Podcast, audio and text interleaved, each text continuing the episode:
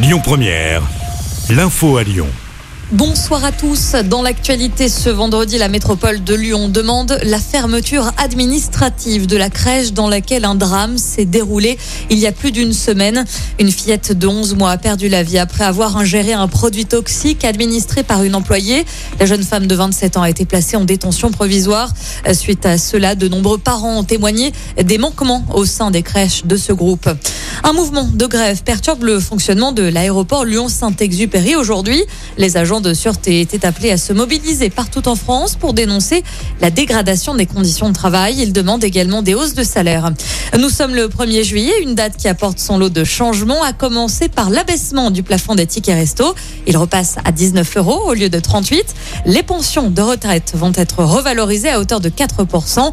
Autre changement, le point d'indice des fonctionnaires va être revalorisé de 3,5%. Ils vont donc voir leur salaire augmenter. Et puis dès aujourd'hui, sachez que l'installation des chaudières au fioul est interdite. Sur les routes, le trafic est chargé pour ce premier week-end de départ en vacances. La circulation est classée orange par bison futé dans le sens des départs aujourd'hui. Ce sera le cas également demain et après-demain pour notre région. Il est conseillé d'éviter d'emprunter l'autoroute A7 entre Lyon et Orange en journée sur euh, ces trois jours.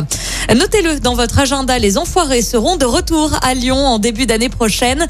Six concerts sont prévus du 12 au 16 janvier à la Tony Garnier.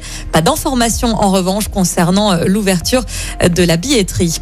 Euh, coup d'envoi aujourd'hui du festival entre Rhône et Saône jusqu'à dimanche. Retrouvez plus de 150 animations à Lyon sur les berges de la Guillotière ou bien de l'île Barbe. L'occasion également de vous essayer à des pratiques sportives comme de l'aviron, de la voile ou encore du paddle. Le programme complet est à retrouver sur le site internet lyon.fr. On passe au sport. En football, c'est officiel. Corentin Tolisso est de retour à l'Olympique lyonnais. Libre de tout contrat depuis son départ du Bayern Munich, le milieu de terrain français s'est engagé pour cinq saisons avec l'OL, soit jusqu'en 2027. L'OL qui reprendra l'entraînement ce samedi. Et puis en cyclisme, coup d'envoi du Tour de France aujourd'hui depuis Copenhague au Danemark avec un contre-la-montre individuel de 13 km dans les rues de la capitale danoise. La grande boucle se poursuit jusqu'au 24 juillet pour terminer sur les Champs-Élysées à Paris.